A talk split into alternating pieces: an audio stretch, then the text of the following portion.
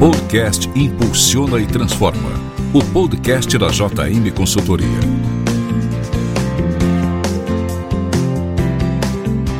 Agora no podcast Impulsiona e Transforma. Pergunte ao Jarbas. Bom dia, boa tarde, boa noite. Bem-vindos ao nosso novo podcast da JM Consultoria.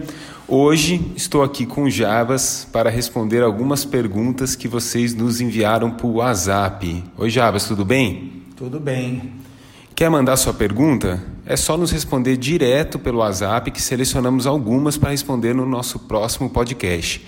Hoje selecionamos algumas perguntas com tema comercial. Vamos lá, Jabas, responder algumas perguntas? Vamos, estamos prontos. Vamos lá então. A primeira pergunta que a gente selecionou aqui é Jabas, qual é a melhor forma de segmentar uma equipe comercial?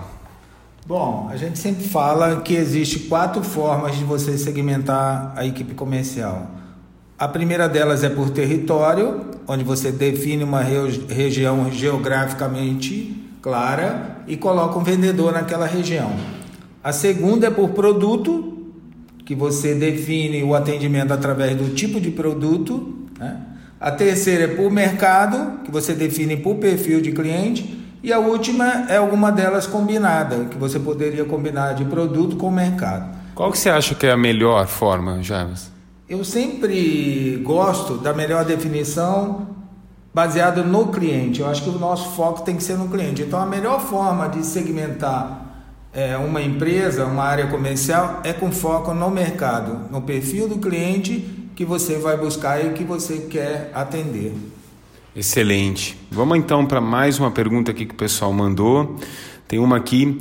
É, Jabas, como remunerar um vendedor? Fixo ou variável? Qual a melhor forma de remuneração? Ah, sempre o empresário me pergunta isso. E eu sempre digo o seguinte: primeiro, o empresário tem que entender que um vendedor é um investimento que a empresa faz.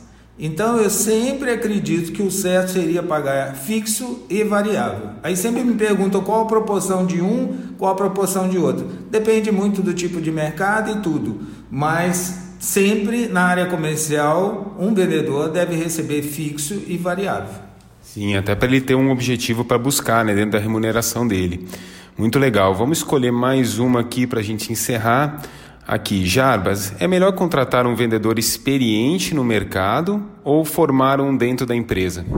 Ah, eu acredito sempre que o melhor vendedor é aquele que você consegue formar dentro da empresa, principalmente alguém que já conhece a empresa, que já te conhece, já tem uma experiência dentro do negócio, domina o, o, tipo do seu negócio, então eu sou sempre a favor de usar a estrutura. Agora, quando não tem, aí sim nós temos que ir para o mercado e contratar alguém que já tem experiência. Mas aí a gente corre o risco, né? Qual é o risco? Desse vendedor vir com uma série de vícios do mercado que é comum na área comercial.